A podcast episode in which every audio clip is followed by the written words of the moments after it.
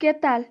Mi nombre es Vanessa Guadalupe Navarro Galván, del Telebachillerato Comunitario Campo El Potrero. Hoy les hablaré sobre por qué cuando subimos a la cima de una montaña hace más frío si estamos más cerca del sol. Es importante el tema porque nos podemos dar cuenta que a veces las cosas parecen lógicas pero no lo son, y aunque parezcan una cosa, son otra.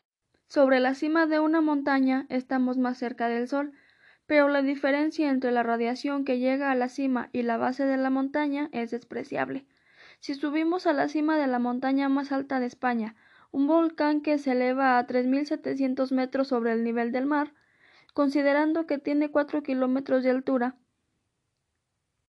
al restar esos cuatro kilómetros a los 150 millones que nos separan del Sol, veremos que el astro rey sigue estando a 149 millones 999 mil 996 kilómetros de distancia. Como la diferencia de la temperatura no se puede apreciar, lo que provoca que sea más frío en la cima de las montañas son otras causas. Participan varios factores, el calentamiento de la superficie terrestre, la presión atmosférica y algo que seguro nos parece familiar, el efecto invernadero.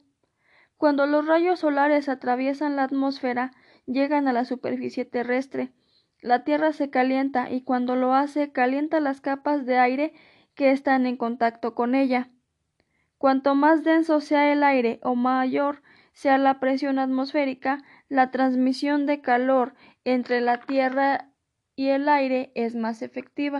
La presión atmosférica mide el peso del aire que tenemos encima de nuestras cabezas. Cuanto más profundo sea, es mayor la presión en el fondo. La presión en una playa a nivel del mar es el doble de la que hay en la cima de una montaña de 5.500 metros de altitud. Entonces, al ser mayor la presión del aire, se calienta con más facilidad la base de la montaña que la cima. El aire caliente sube y se expande, y al expandirse pierde calor. Esta es la razón por la que las capas más altas son más frías. El efecto invernadero también hace lo suyo y se suma a lo antes mencionado.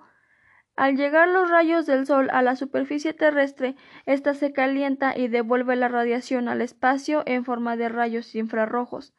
Tales gases como el dióxido de carbono, el vapor de agua o el metano llamados gases de efecto invernadero, dejan pasar la luz y absorben la radiación infrarroja, impidiendo que el calor escape. A consecuencia de esto, la temperatura de la Tierra es mayor de lo que debería serlo. Sin el efecto invernadero, la temperatura del planeta andaría en los 16 grados centígrados bajo cero.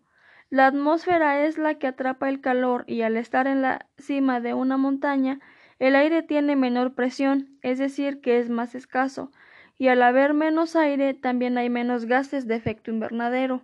La radiación que emite la Tierra al calentarse escapa con más facilidad al espacio. Esto hace que el ambiente sea más frío. Y bueno, estas son las razones por las que hace más frío en la cima de las montañas. Esto sería todo.